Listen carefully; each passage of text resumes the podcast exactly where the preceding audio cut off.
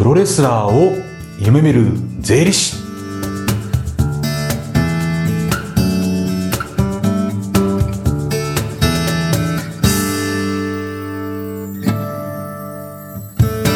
皆さんこんにちは。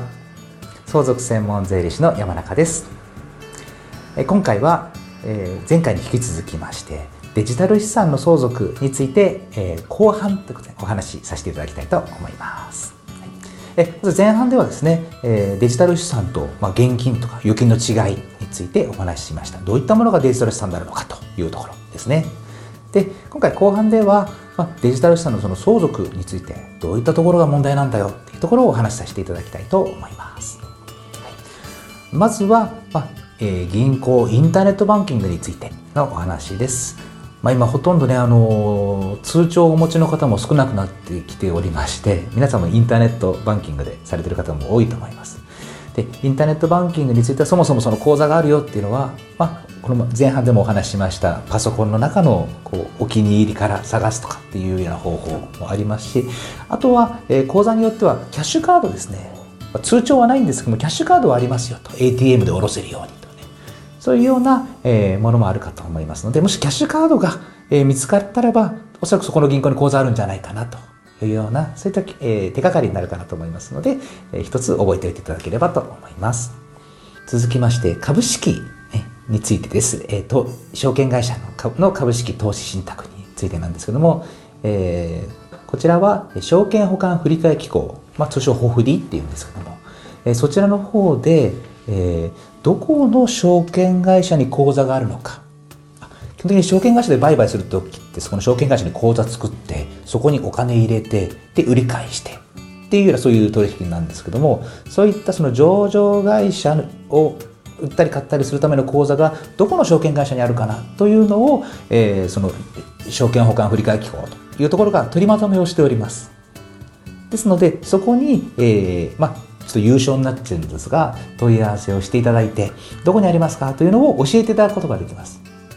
でそれであればあの証券会社ね巷にたくさんありますけどもどことどこの証券会社に口座があるよというのを教えていただけるのでそうしたらばあとはもうちょっともう個々に証券会社に問い合わせていただいて、えーまあ、亡くなった父親名義の、えー口座に入っている銘柄を教えてくださいと、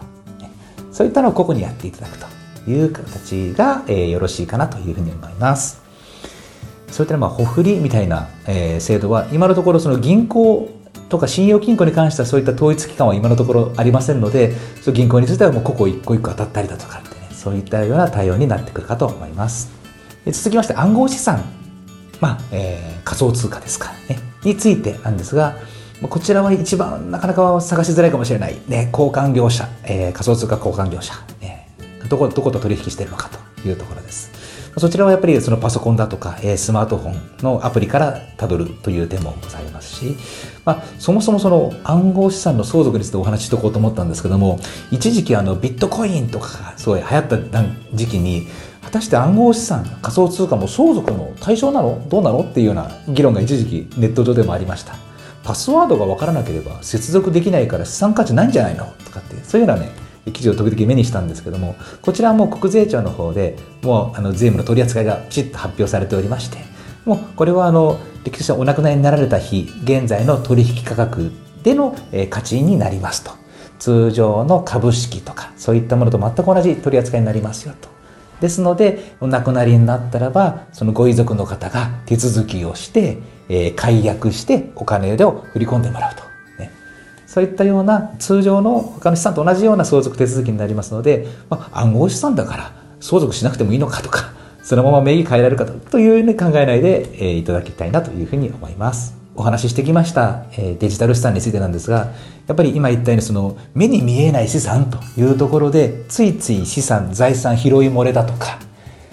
存在がわかるんだけどもパスワードわかんないよっていうケースがやっぱり大きな問題になってまいりますのでよく今巷にありますエンディングノートとか最近はそのパスワードをねまとめたようなパスワードブックとかそういうのもものも、えー用意されております。そういったところにですねどういったデジタル資産そういったような資産があるのかとかあとどういったパスワードがかかってるのかとそういったものをちょっとまとめて、えー情報整理今から情報整理をしておいていただくことを、えーお勧めいたします。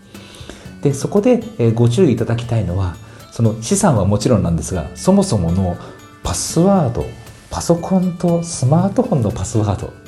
ログインするときにパスワードかけてる方多いと思うんですけどもそもそもあのパスワードもお忘れなく書いてください。あのパスワードわかんないとそもそもパソコンの中入れませんのでスマホの中にも入れません。ですのでパソコンスマホのパスワードもお忘れなく、えー管理していただきたいと思います。